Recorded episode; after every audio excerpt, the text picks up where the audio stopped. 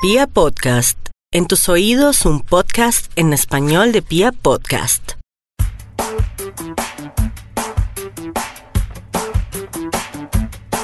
Hola, hola, ¿cómo están? Bienvenidos a una nueva misión de Psicólogas SOS. Yo soy Viviana López Y yo soy Paola Rebellón. y en el Psico SOS del día de hoy vamos a hablar de un tema que yo sé que a algunos les gusta y es el tema de juguetes eróticos. En el SOS de hoy vamos a traerle cosas picantes a todos los que nos están escuchando. Realmente cada vez no es una curiosidad el tema de comprar, acceder a un juguete erótico, sino es más el tema de una necesidad. Además que en esta época hablar de sexualidad cada vez eh, pues está entrando en un auge, dejando al lado los mitos, los tabúes y bueno, todos esos imaginarios negativos que han llevado a muchas personas a ir a consulta sexológica. Bueno, Pau, cuéntanos acerca de bueno, qué son juguetes eróticos. Hay mucha gente que tal vez no sabe mucho del tema o que se tienen imaginarios, ¿no? Que si una mujer, por ejemplo, tiene juguetes eróticos, entonces como, uy, pero esa muchacha es así como sucia, ¿sí? Exactamente, precisamente como estamos hablando de romper est- estigmas e imaginarios, pues esos juguetes eróticos o sexuales son aquellas ayuditas que nos van a ayudar, como valga la redundancia, a salir de la rutina, a descubrir lo que nos gusta, cómo nos gusta. Digamos que la sexualidad implica el tema de descubrir. La sexualidad debe cambiar, debe estar evolucionando constantemente. Y pues que ¿por qué no, de alguna u otra manera, que podamos explorar con algunas ayudas? Además, yo siento que el tema también de utilizar juguetes eróticos o explorar la sexualidad, para mí es ya, ahorita está muy ligado también al amor propio, ¿no? Como, como yo me amo tanto que siento como esa necesidad, o no necesidad, sino como eso bonito de descubrirme, saber qué me gusta, saber en el sexo qué, qué cosas me parecen más agradables, qué cosas tal vez no me hacen sentir como tan excitada o no me hacen sentir tan plena. No, y no solamente tenemos que hablar de las chicas, acá también es el tema de que los hombres eh, deben empezar a reestructurar el concepto de una masculinidad un poco más eh, abierta, un poco más flexible en cuanto también al, placer de los otros y el propio. Digamos que cuando hablamos de reformar o, re- o reconstruir ese concepto de masculinidades, es el tema también de decir que un juguete no te va a reemplazar, un juguete no va a ser más que tú, un juguete erótico, mm, mejor dicho, va a hacer que tu pareja te termine o que tenga que estar relacionado con una insatisfacción. Al contrario, digamos que es una manera o una estrategia o herramienta que permite construir en pareja una sexualidad muchísimo más saludable, una sexualidad muchísimo más responsable y bueno, quizás más divertida aún, que es lo importante. Siento que tocaste un punto bien importante porque cuando hacemos nosotras eh, dentro de psicólogas SOS, terapias con parejas, los imaginarios que se tienen o lo que identificamos con los hombres es que a veces ellos sí piensan que el que su mujer o le descubran un vibrador o algo así es como no, ella me está reemplazando o tal vez yo no estoy satisfaciéndola a plenitud y creo que hay que deconstruir en serio todo eso porque finalmente no se trata de, de eso y, y el pensar esto también es muy del ego, ¿no? Exacto, y que a la hora de la verdad también eh, existe un prejuicio aún teniendo desconocimiento de los juguetes. Y precisamente por eso este podcast les va a dar esa información. Queremos que ustedes identifiquen y que también se peguen el viajecito un sex shop y por la curiosidad vayan a descubrir qué tipos de juguetes se encuentran en una tienda. Entonces, empecemos por... Ay, sí, sí, ya, sin más preámbulos ni nada. Cuéntanos ahora sí acerca, ah, mejor dicho, vamos a hacer de cuenta que estamos en un sex shop y tú nos estás mostrando, de hecho acá si ustedes me estuvieran viendo, eh, Paola me, me, me está mostrando en vivo y en directo los juguetes sexuales, entonces yo también estoy emocionada, me siento así como niño en, ¿en qué? En juguetería nueva. En juguetería nueva. Entonces, vamos a ver que dentro de una tienda sex shop siempre van a haber como unos estantes donde vas a encontrar cosméticos, donde vas a encontrar comestibles y donde vas a encontrar aquellos jugueticos o herramientas que vas a poder utilizar con tu pareja o en solitario o en solitario. Entonces, encontramos los primeros juguetes que tienen que ver con esos juguetes que facilitan la exploración de zonas erógenas. O sea, no solamente se centran en la zona genital, sino que te sirven para hacer masajes por todo el cuerpo. Entonces, en estos momentos, imagínense un masajeador. Puede ser del tamaño de una bala, puede ser del tamaño de un control remoto, puede ser del tamaño de un lápiz, de un lápiz labial, de una pila alcalina triple A.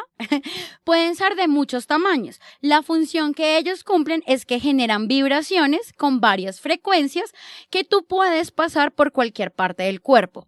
Esto se utiliza mucho en terapia sexológica cuando uno habla de los masajes eróticos y que implican ese descubrir dónde puedo llegar a sentir placer en donde no lo puedo llegar a sentir y cómo me gustaría que vibrara el juguete.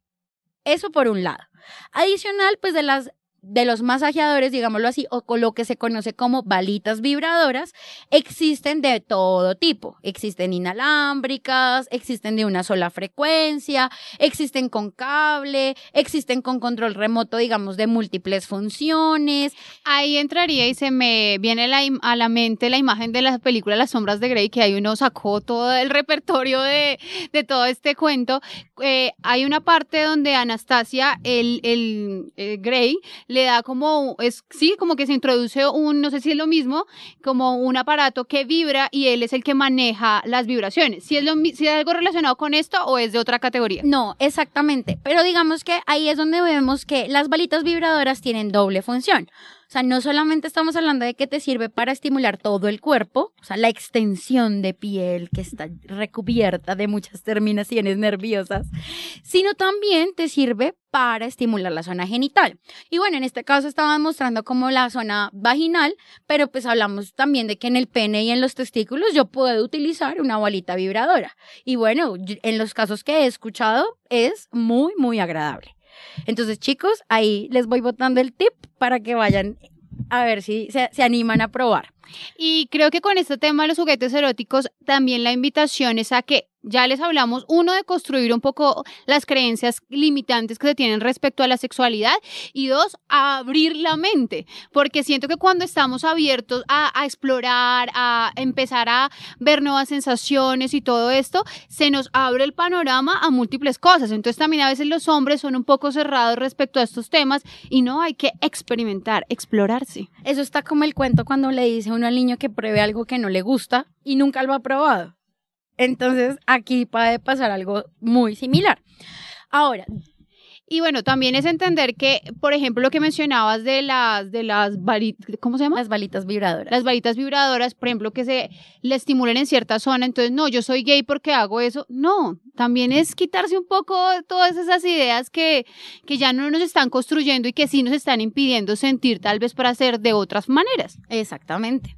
Bueno, entonces, después de las balitas vibradoras vamos a encontrar aquellos juguetes que sirven o que tienen una función ya más dedicada a la zona genital, que son conocidos como o los masturbadores para los chicos o los vibradores para las chicas. Cuando hablamos de masturbadores para chicos, son aquellas eh, juguetes, digámoslo así, que pueden tener muchas formas, pero la base principal es un cilindro. Haz de cuenta como un cilindro, como lo ves acá, que tiene, puede tener textura, digamos, de silicona, puede tener una textura de plástico, de goma, eh, que lo importante es lubricarlo.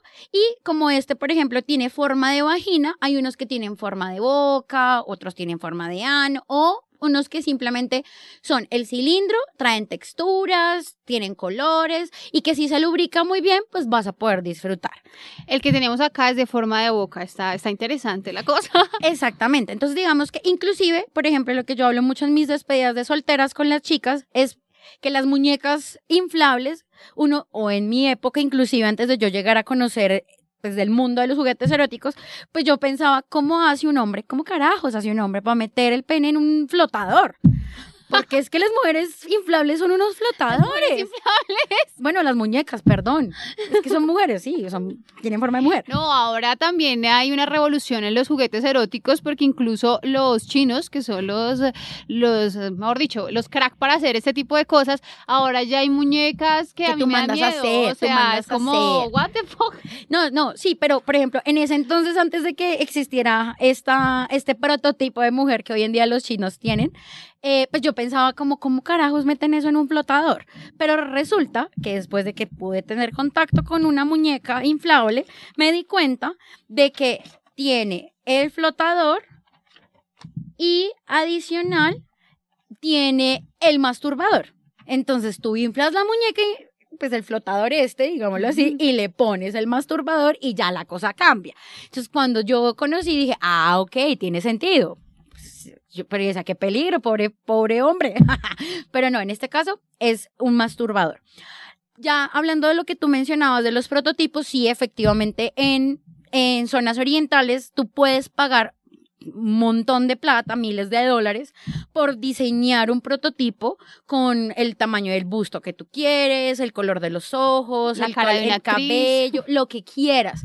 Y pues obviamente tiene incluso movilidad, o sea, tú le puedes doblar las piernas, le puedes doblar los brazos, o sea, son prototipos bastante revolucionados, pero bueno, eso puede incluso caer en el sesgo de que realmente le podemos llegar a dar un mal uso al juguete erótico que vamos a hablar más adelante. Ahora, cuando hablamos de los juguetes de mujeres, tenemos los vibradores o los dildos. ¿Cuál es la diferencia? Pues que el dildo tiene una forma muy similar al pene o al pene, pero no vibra.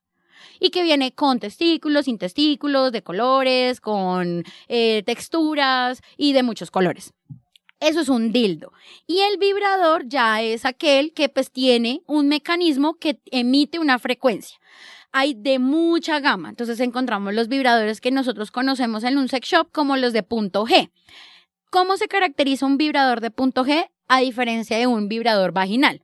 Que el de punto G no tiene forma de pene, es un poquito más pequeño o delgado y tiene múltiples eh, fi- figuras. Entonces puede tener la figura de una mariposita, de un conejito, eh, de un delfín, de eh, simplemente, digamos que tiene la forma em, cilíndrica, pero no tiene la forma como tal de pene. A diferencia del vibrador vaginal, que ya sí tiene forma de pene, ¿a qué me refiero? Pues que se le puede ver un poquito el glande, que de pronto tiene venas, que tiene testículos y vibra.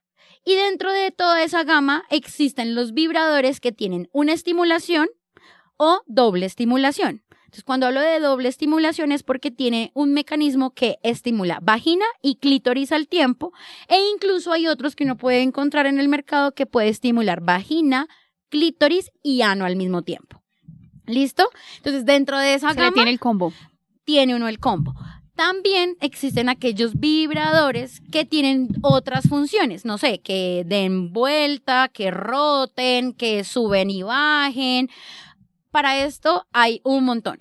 ¿Qué pasa? Que la mayoría de la juguetería está pensada para las chicas, pero no quiere decir que el hombre no la pueda disfrutar. Y ahí viene el tema de muchas preguntas que me han hecho los chicos y es, bueno, y si mi mujer tiene un estimulador, yo ahí cómo entro o cómo juego.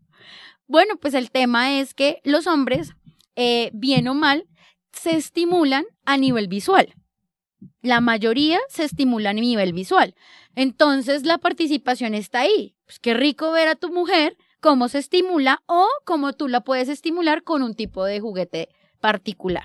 Incluso también va el tema de manejar la creatividad, porque bueno, tu mujer se puede estar estimulando, pero tú, por ejemplo, también puedes entrar eh, diciéndole cosas que le gusten al oído, porque las mujeres somos más auditivas, entonces Exacto. tú también puedes empezar a jugar con todo este tema para que la, el, el acto sexual no solamente se limite a eso, sino que ya extendamos esta, digamos que lo, lo que es, es reducido y lo llevemos a otro nivel. Exactamente. Ahora, después de los juguetes que tienen que ver con, digamos, eh, genitales como pene y vagina, pues también existen juguetes para la zona anal. Ahí ya muchas personas, inclusive hay muchos memes que circulan en la red que tiene que ver con el famoso rosario o las bolas vaginales, anales, perdón. Y Las es bolas eso. chinas. Las, no, son diferentes. Ah, bueno. Las bolas chinas son diferentes porque son us- usadas más como una herramienta terapéutica para fortalecer el suelo pélvico, que se sale de lo que tiene que ver con juguetes eróticos, porque de 10 mujeres que usan bolas chinas o bolas vaginales, solo una puede llegar a experimentar un orgasmo usándolas. Entonces, no entraría dentro de juguetes eróticos. Ve, hoy aprendí algo nuevo. Voy a escribirlo aquí. Ah, Entonces, eso tiene que ver. Ya cuando te digo de las bolas chinas, las bolas chinas tienen peso, las bolas anales no. Las ok. bolas chinas normalmente son una, máximo tres. O sea, entre una y tres oscilan las bolas chinas o vaginales. Las bolas anales no tienen peso y son más. Digamos que pueden tener una, una forma de rosario, por ejemplo. Pueden ir de menor a mayor, pueden tener todas las mismas, la misma circunferencia, pueden vibrar, no vibrar. Lo único que digamos que uno ve que es muy importante en un juguete anal es que tenga un buen sistema de agarre. ¿Por qué? Porque cuando lo utilizas y eh, el intestino empieza a funcionar o los movimientos intestinales, lo que ocasionan es como un efecto succión.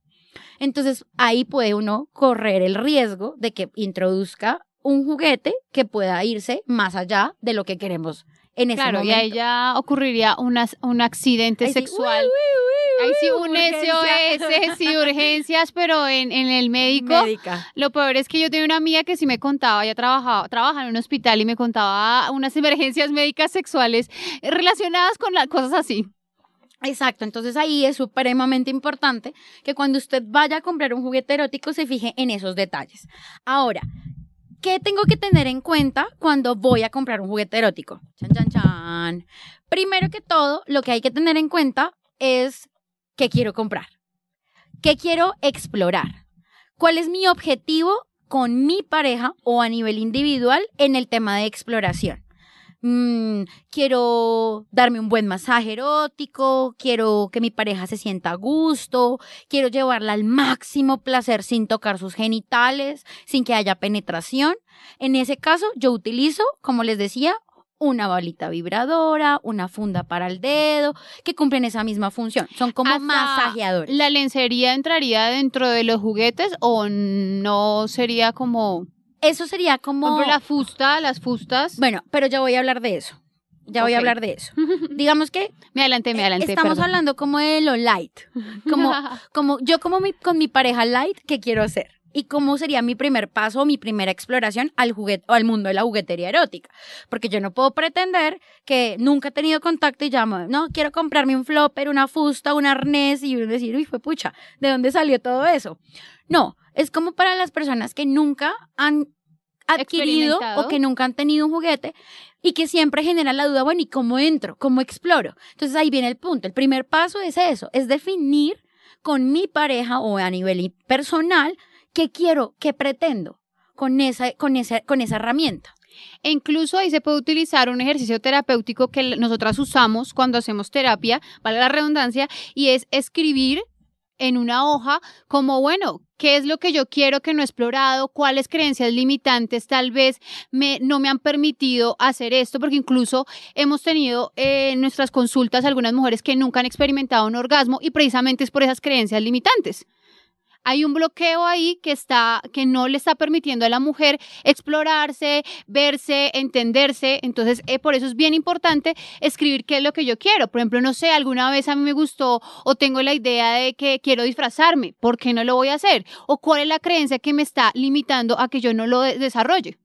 Exacto. Digamos que ahí, además de la juguetería erótica, pues existen otro tipo de ayudas, pero cuando nos centramos en la juguetería erótica mm, netamente, viene ese punto de, bueno, quiero hacer esto. Ok, ya definí cuál es mi objetivo. Incluso si, por ejemplo, con mi pareja quiero empezar a, no sé, a utilizar un vibrador porque quiero ver cómo lo puedo utilizar, ahí ya tienes un objetivo. Luego de que ya planteaste tu objetivo, debes ir a indagar qué producto se puede ajustar a ese objetivo.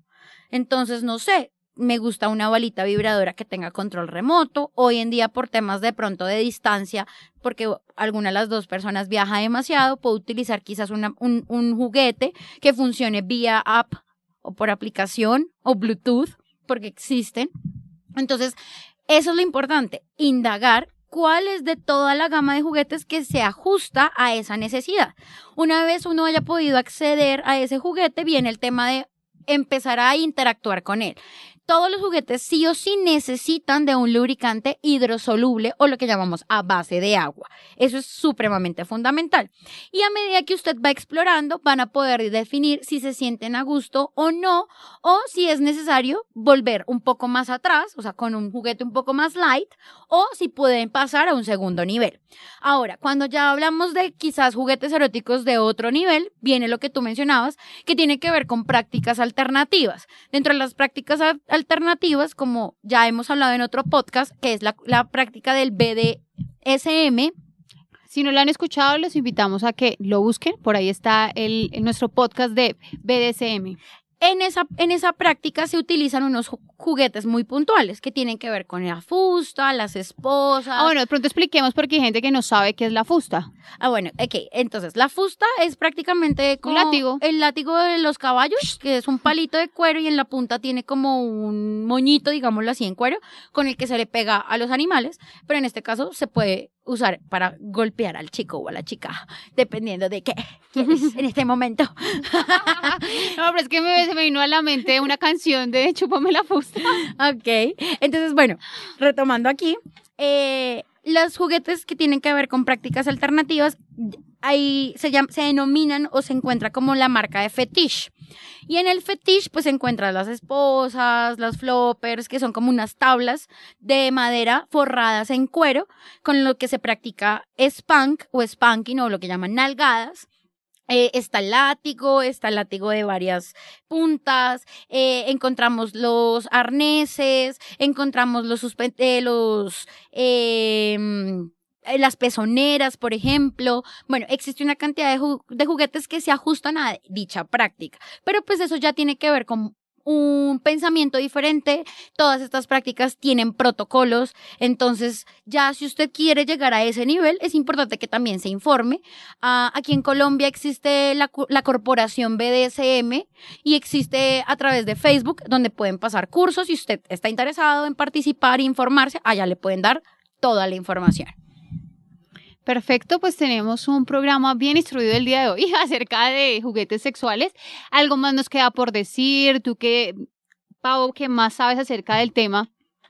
Mm, bueno, o tal vez algunos consejitos, por ejemplo, para alguien que nunca ha ido a una tienda erótica y que quiera hacerlo o que quiera iniciar en eso, por ejemplo, si nunca se ha metido un vibrador, ¿qué le recomendarías? Bueno, pues digamos que ya para ir cerrando nuestro SOS del día de hoy, Em, mi invitación más que, bueno, ya les dije explorar y todo, pero si usted todavía se siente muy eh, cohibido eh, a, asistir o a, acudir a estos espacios, eh, mi invitación es a que nos puedan seguir en nuestras redes, a que nos pregunten nosotros brindamos asesorías personalizadas a aquellas personas que les da un poco de miedo desplazarse a una tienda. Nosotros les llevamos la tienda a su comodidad, a la comodidad de su hogar. Entonces, mi invitación es esa, es a que lea, se informe, eh, busque asesoría de un profesional, o sea, nosotras, y se arriesguen. Y eso también siento que es lo más importante. Sí, arriesgarse, tomar como el, primer paso. O sea, cuando yo no he hecho algo y tengo en mi mente la curiosidad, pues lo hago. O sea, la vida en serio es muy corta para yo quedarme con las ganas de hacer algo y de tal vez poderle agregar un, un ingrediente que puede ser algo que en la relación sexual me ayude y también ayuda a fomentar la confianza. O sea, cuando, con la, cuando en pareja van al, al sex shop y miran y entre los dos se instruyen, siento que eso es algo que fortalece el lazo y no al contrario. Claro, porque es que el pilar ahí fundamental es la comunicación. Entonces, pues nada, queremos que ustedes empiecen a explorar, a que puedan vivir una sexualidad muchísimo más placentera. Y muchas personas dicen que no es necesario, pero repiénsense si no están cayendo en la rutina y en, y en que todo sea igual y de la misma manera. Quizás una ayudita extra pueda romper con ello y afianzar aquellos lazos con los que queremos. Bueno, muchísimas gracias a todos los que estuvieron conectados en esta misión de Psicos Les recordamos que nuestras redes sociales son en Instagram, arroba psicosos. y en Facebook es Psicólogas SOS Call.